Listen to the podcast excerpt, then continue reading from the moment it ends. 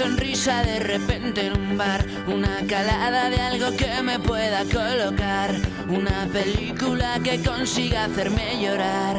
Ajá.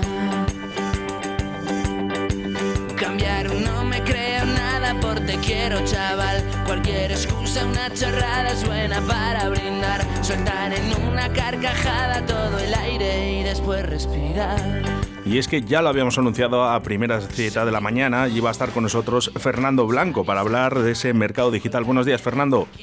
Buenos días, Oscar. ¿Qué tal estás? ¿Todo bien? Ah, fenomenal. Mira, tomando el sol y disfrutando ya de estos tres días de primavera. Por fin, ¿verdad? Que ya, ya hace bueno. Bueno, vamos a hablar hoy un poquito de ese mercado digital. Lo primero, para que la gente entienda un poquito de, qué va esto, eh, ¿qué es realmente el mercado digital? Bueno, el mercado digital comercial, que ahora es casi obligatorio plantearse hacer negocios, sobre todo de productos, a través de las redes digitales y ser accesibles a través de los teléfonos móviles o, de los ordenadores, pues bueno, eso es una transformación que está ahora mismo pues casi siendo obligatoria para todas aquellas empresas, pymes, incluso fábricas que necesitan adaptarse a los nuevos modelos de distribución. Que antes pues era habitual tener unos comerciales que visitaban a unas cadenas de distribución, pero ahora ya el comercio directo casa fábrica o casa almacén eh, a través de la digitalización pues y las pasarelas de pago también pues es lo que lo que va a definir las próximas décadas. Entonces adaptarse es muy muy importante. Hoy conocer o manejar los lenguajes digitales es tan importante como, como fue en su día hablar idiomas o internacionalizarse, ¿no? Cierto, hablábamos esta mañana, Fernando, fíjate, del, pequeño comercio, ¿no? Pero es que eh, realmente eh, eh, este tránsito, todo es vía venta internet. Sí, la digitalización está desplazando muchísimo a las personas que, que son tradicionales y que, por ejemplo, los pequeños comercios no ofrecen un gran surtido accesible, ¿no? Porque tener un gran stock de productos ahora casi solo se puede obtener a través de las marketplaces. Entonces hay que convertirse, hay, que reconvertirse porque los modelos de, de computación como los ordenadores están concentrando muchísimo la riqueza en aquellos que lo dominan. Mm. Oye, una, una, cosa, porque claro, habrá gente que ahora mismo dices marketplace, eh, le pueda sonar a chino. Eh, Fernando, eh, dime un poquito cómo es esto del marketplace y, qué, es y cómo se puede comenzar con, con esto. Porque además. Bueno, eh, marketplace es, otra de las sorteradas inglesas de unir un binomio de, palabras, ¿no? Mercado y plaza. Esto suena, suena un, poco, un poco raro. Lo que pasa es que está, está adaptado para todas las edades, eso sí. Sí, sí, bueno, es que los niños ya son nativos digitales, entonces no conciben el consumo si no es a través de sus dispositivos móviles o, ordenadores. Bueno, Marketplace, para decirlo rápidamente, es eh, el modelo de negocio en el que se quieren convertir todas las grandes distribuidoras. El primero que abrió el mercado fue Amazon y también se hace a través de Buy.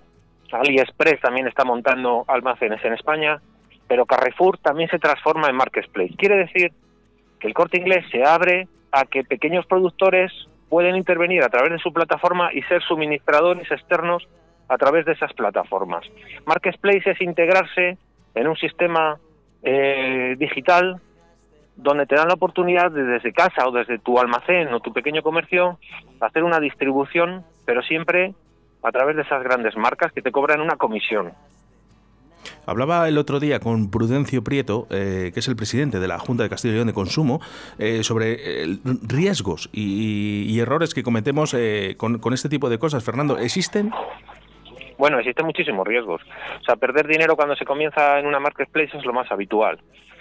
Para dar pasos firmes en estos negocios de distribución digital, que conlleva un adelanto siempre económico, es analizar bien el producto que tienes y el posicionamiento que puedes alcanzar con él, porque muchas veces nos lanzamos a colocar un producto que luego no conseguimos demanda. Estar en Internet es como navegar por el océano de noche y con una tormenta y nadie te ve. O sea, tú enciendes la luz, pero no hay nadie que te vea. Estar ocultos en Internet es muy fácil, es mucho más fácil que destacar. Cierto. Es muy complicado destacar. Para destacar puedes hacerlo de una manera, que es pagando. y todos quieren pagar al mismo sitio a la vez, con lo cual sube y encarece los precios. Queremos pagar para estar posicionados en Google, en Google Shopping, o queremos pagar para estar en Amazon. No solo nos convertimos en distribuidores, es que a la vez nos convertimos en clientes obligatorios de esas plataformas. Es decir, es un modelo donde el consumo es la tónica general y siempre hay que pagar por todo. Siempre, eso, eso, eso está claro. Siempre hay que pagar para estar los primeros y, para intentar vender más. Eh, lo que sí que, hablando un poco contigo, esto también genera empleo. O sea, es verdad que el pequeño comercio le fastidia un poco, pero eh, realmente también genera empleo. Eh, porque habría que preparar almacenes también, ¿no, Fernando?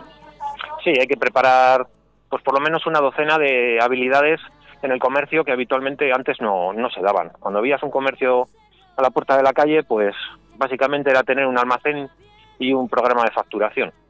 Ahora te hace falta conocer habilidades de marketing digital, habilidades de logística, habilidades de idiomas, si puedes, porque servir al extranjero también es muy habitual, y también tener mucho conocimiento de ofimática y de contabilidad, por supuesto, y empiezas y sigues y no paras. O sea, ahora una sola persona que se quiera dedicar al negocio digital va a tener que tener muchas habilidades en muchos campos.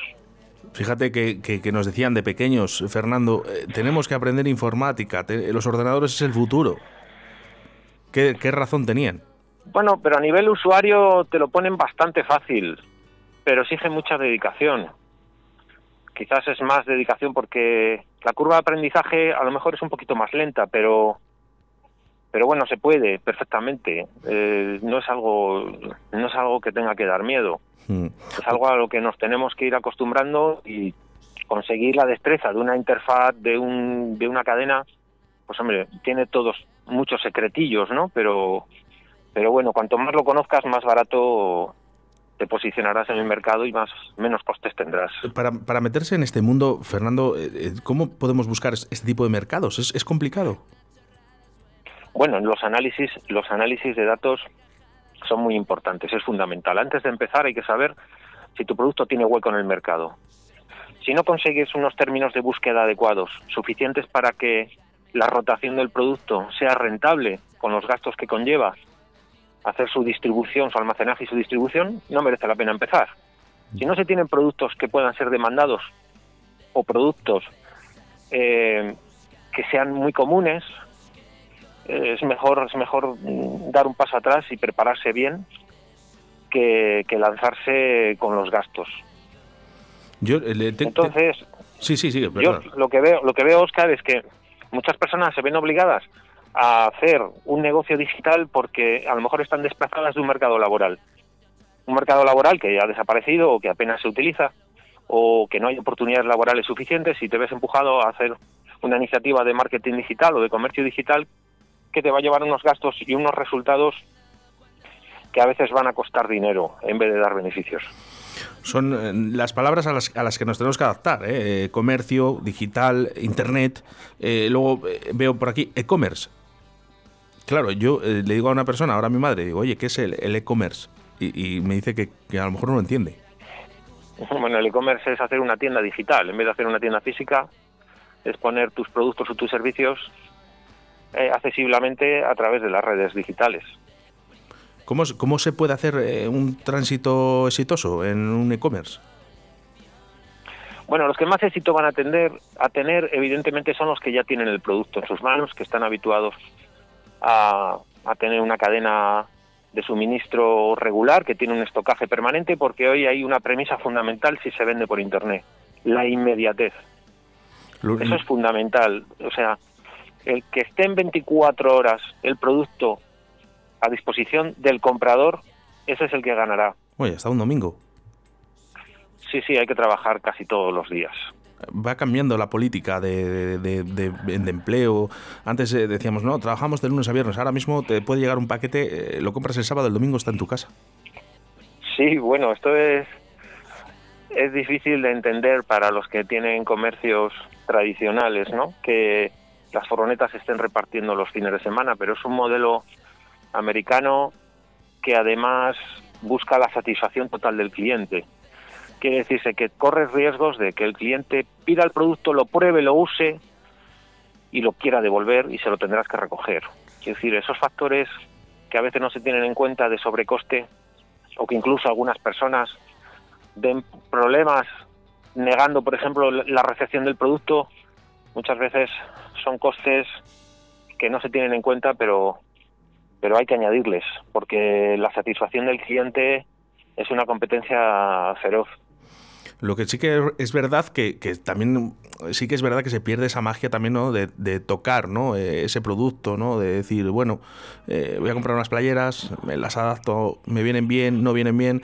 Eh, ¿Esto cómo podríamos decirlo para que la gente entienda de que también puede comprar unas playeras, por ejemplo, por internet? Bueno, ahora están ofreciendo que te llegan las, los zapatos a casa, les pruebas y les puedes devolver. Eso es un coste que asume en, en toda su totalidad el proveedor. Y es buscando esa satisfacción y ganar ese fondo de comercio, ¿no? Pensando que ese cliente va a ser un habitual, pero, pero no es cierto. El cliente por Internet solo va buscando un factor, que es el factor precio. Y es muy difícil conseguir que un cliente sea fiel a una marca, porque siempre va a tener una, una oferta mejor. ¿Cuál es, ¿Cuál es el motivo de que en Internet eh, busquemos estas cosas eh, tan baratas? ¿no? Muchas veces eh, decimos, es sorprendente, ¿no? Porque a lo mejor una tienda te vale X dinero, ¿no? Y en Internet lo ves, no te digo la mitad de precio, pero bastante más bajo. Es por la centralización de los almacenes. El pequeño comercio no compite porque no tiene grandes volúmenes de compra. Entonces, lo que se intenta desde los grandes almacenes es hacer acuerdos comerciales con grandes marcas que les proporcionan el producto muchísimo más más barato, más barato, ¿no? Pero bueno, esto es la concentración siempre ha sido así del mercado. Y, si, nosotros eh, en, en España, como en todo el mundo, siempre intentamos buscar esas oportunidades. El cliente en Internet es bastante ingrato porque Mm, casi siempre lo único que valora es eso, lo que te digo, valora el precio. Y solo quiere comprar más barato y en cambio Internet es mucho más caro.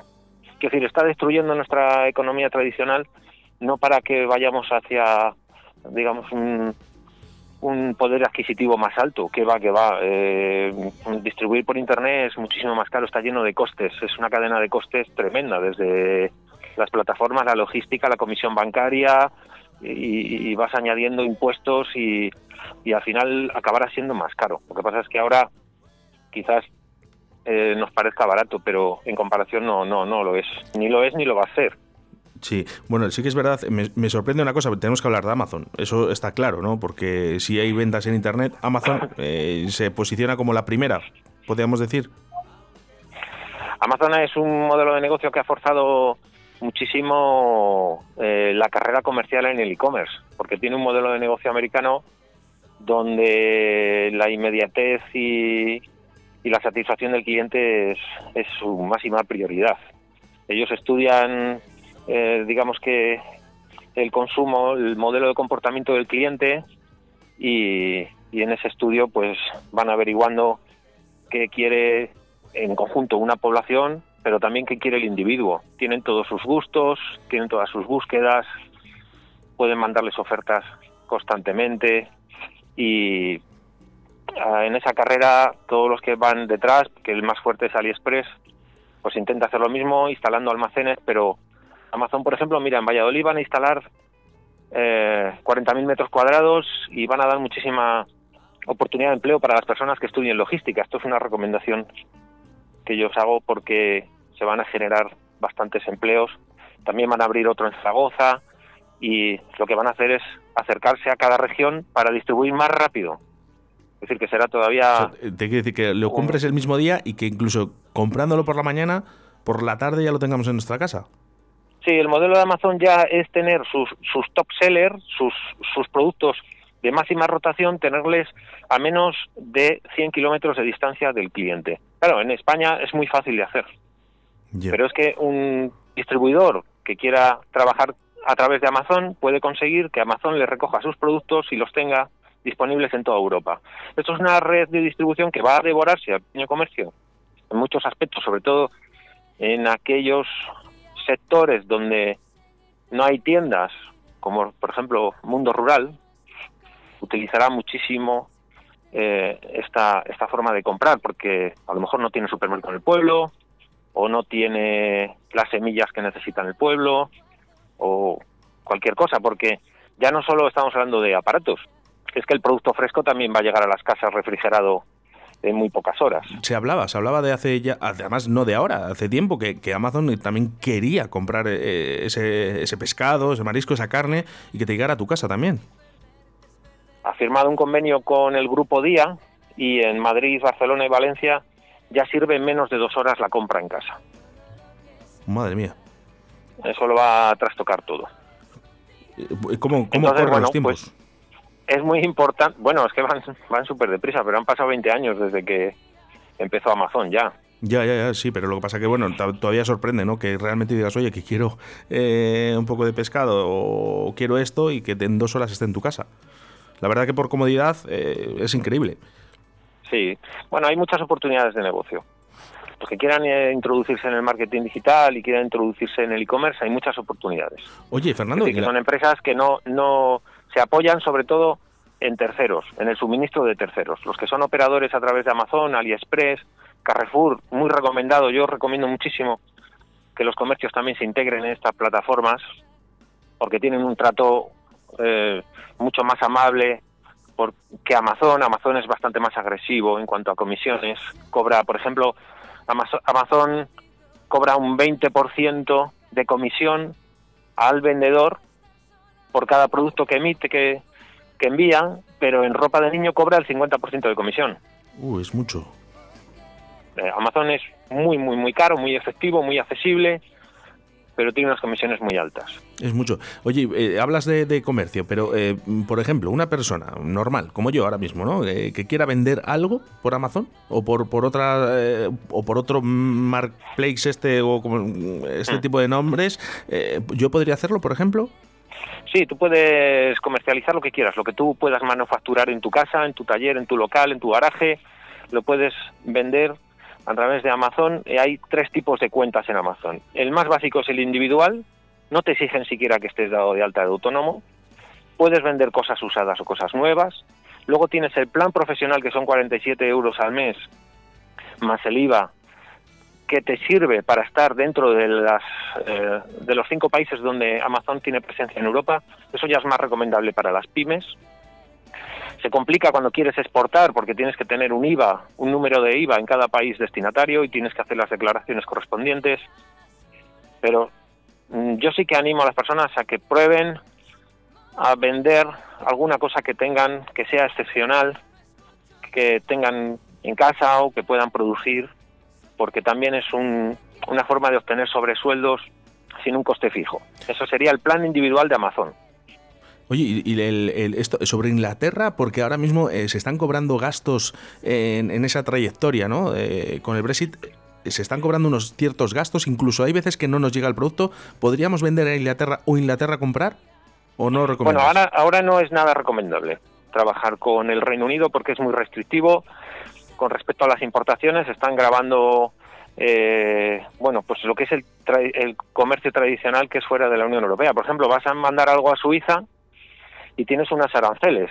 Tienes que hacer una DUA tienes que hacer una serie de que lo puede hacer una persona sola sí sí lo puede aprender y lo puede hacer. No es no es algo difícil. Es más muchas veces hasta que no te enfrentas con el problema no sabes cómo gestionarlo porque eh, son cosas todas tan nuevas que a veces no tienes dónde acudir, sino que tienes que hacer el ensayo prueba-error, ¿no? Eh, mandar algo al Reino Unido, por ejemplo, carnes, no se pueden enviar carnes.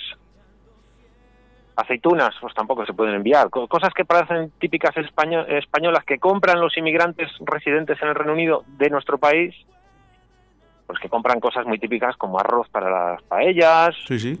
o este tipo de cosas no se puede. La alimentación no se puede enviar y el resto de cosas que se quieran enviar tiene que tener un, un IVA, un, un número de operador con un IVA declarado en el Reino Unido.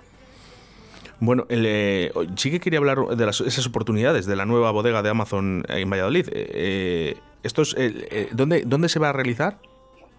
Esto se hace en la Avenida Segovia, en la ampliación del polígono San Cristóbal.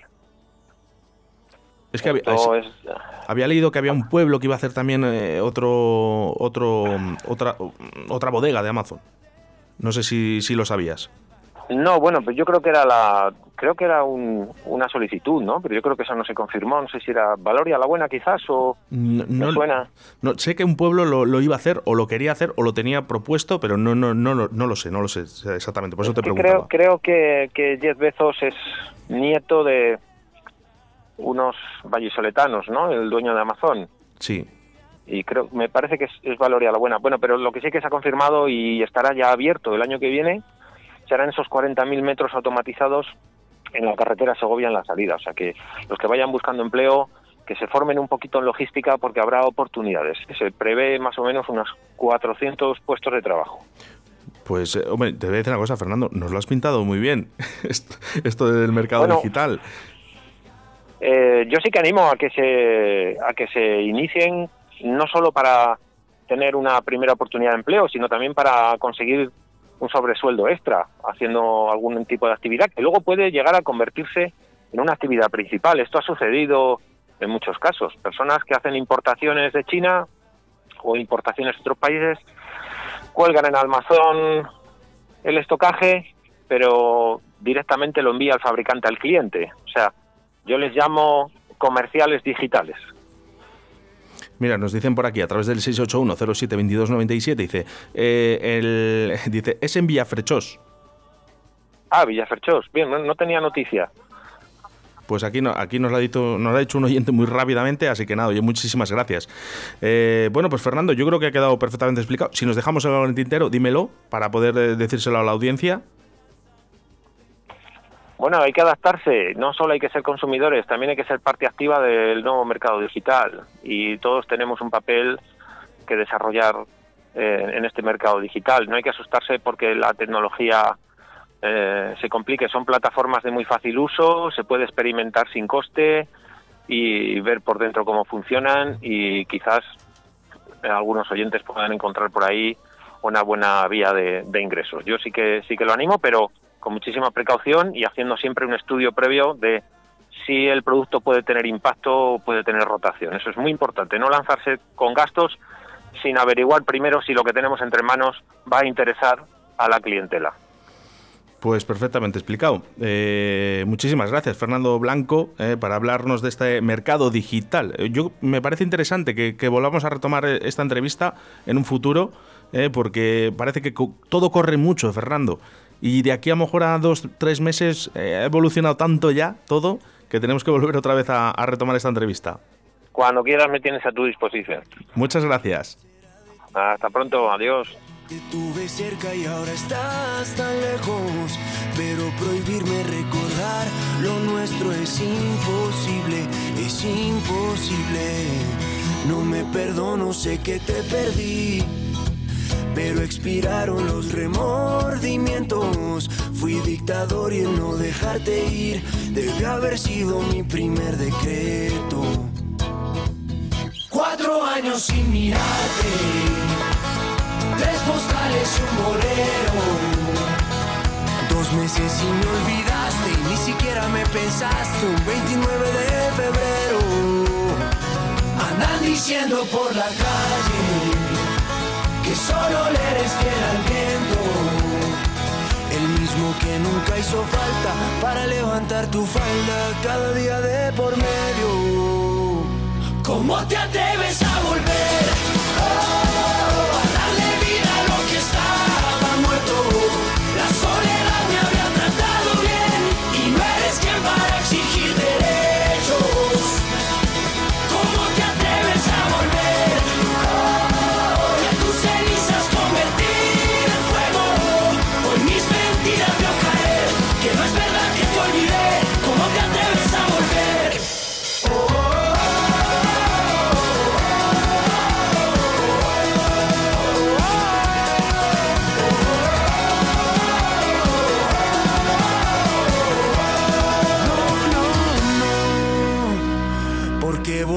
si te vas a ir. Tantas mentiras que al final no veo. Nunca fui bueno para distinguir. Al fin y al cabo siempre me las creo. Cuatro vidas me juraste. Tres te odio y un te quiero. Dos consejos para darte, prefiero ser un cobarde que olvidarte de primero. Andan diciendo por la calle, Andan diciendo por la que calle solo le eres fiel al viento. Solo le eres fiel al viento que nunca hizo falta para levantar tu falda cada día de por medio. ¿Cómo te atreves a